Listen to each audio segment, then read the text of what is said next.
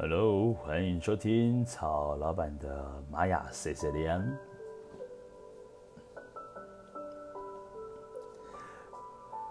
好，各位 In lak'ech，嗨。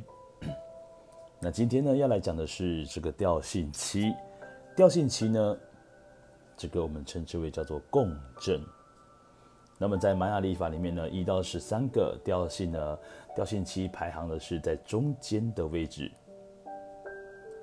那这个调性期的力量动物呢，是我们的猴子啊，是猴子的部分哦。那这个调性期呢，因为刚刚提到说它在中间，所以说呢，它也不会偏左边，也不会偏右边，不会偏上面，也不会偏下面。所以说呢，它要不断的透过调整自己，就是让自己呢调整到一个更好的状态去服务他人，或者是自己的部分。那这个调性期呢？其实这个七哦，这个数字呢，会发现到很多地方都会看见七这个数字。无论是比如说我们在赌场里面玩拉霸，对不对？这个七七七呢，这个七呢也是代表的是幸运的数字哦。比如说呢，哎，我们一个礼拜呢有七天，那么在音乐的简谱呢有七个音符。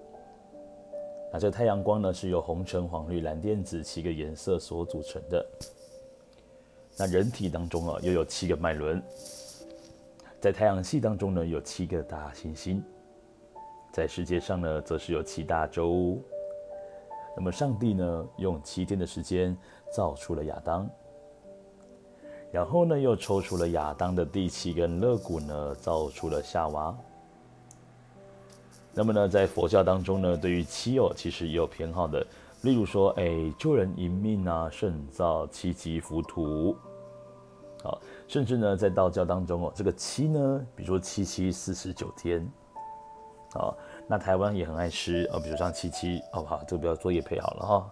好，那反正呢，举了这么多的例子呢，就想要跟你说明，七这个数字呢，在很多的文化里面都代表了非常特殊的含义。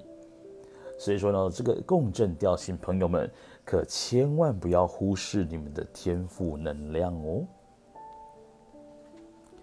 好。那很呃，其实我要说这个共振调性的朋友们，其实呢，你们的一些呃想法是非常重要的，就是发的这个念的念头是非常重要的，它很容易会去牵动很多事情，就像是推骨牌的效应也是一样的。我不知道各位呢，大家是不是有看过一个影片，就是当你今天把几十个节拍器放在一起的时候呢，在一最开始呢，节拍器都是各打各的节奏。但是后来啊，随着时间，这个节拍器呢，居然通通一致了。这个打的速率啦、频率啦、节奏啦，都会慢慢的趋近于一样的部分，就变成了同频共振。那这样的地这样的一个特点呢，它带来一个好处，就是只要是你今天发的念，如果是好的，呃，做的事情如果是好事呢，呃，共振调性朋友们经常会有所谓的事半功倍的感觉。但是呢，这个也会带来一个问题哦。如果出发点本身是有问题的，那么共振调性朋友们就会发现，也许自己仅仅只是做了一个自己看起来呢是微不足道的一点点的小坏事，但是后面的事情呢就会坏得令人出乎意料。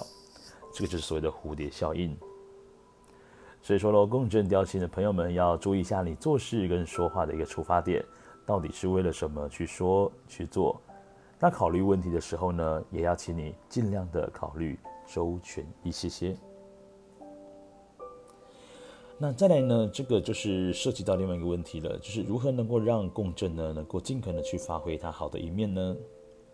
那曹老板呢认为哦，本质上哦，就是共振调性可以回归到自己的内心的部分，然后跟自己的高我呢做个连接，要学会呢无条件的接纳自己跟爱自己。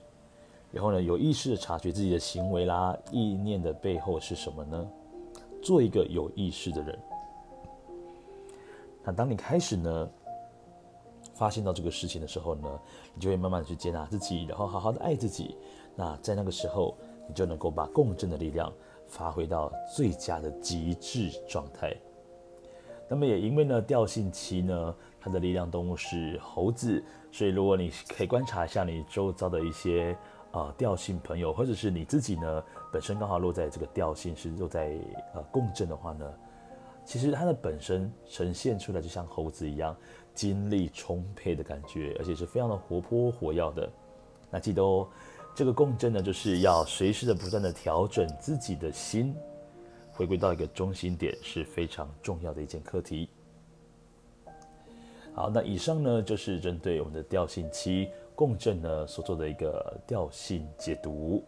那我们就下次见喽，各位，拜拜。